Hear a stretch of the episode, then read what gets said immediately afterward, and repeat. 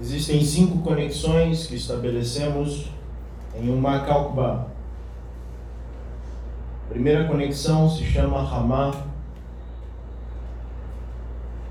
Foi ensinado que as energias se encontram, que se encontram presentes nesse dia, se dispõem à superação da força da inércia, que os cabalistas chamam de Rama. Rama significa inércia, estagnação. Ao eliminar a inércia, conseguimos nos livrar de boa parte de nossa negatividade. Aqui o objetivo é injetarmos luz espiritual para nos livrarmos da arrogância, da malícia, da reatividade. E são sentimentos que fortalecem a força de inércia em nossa existência.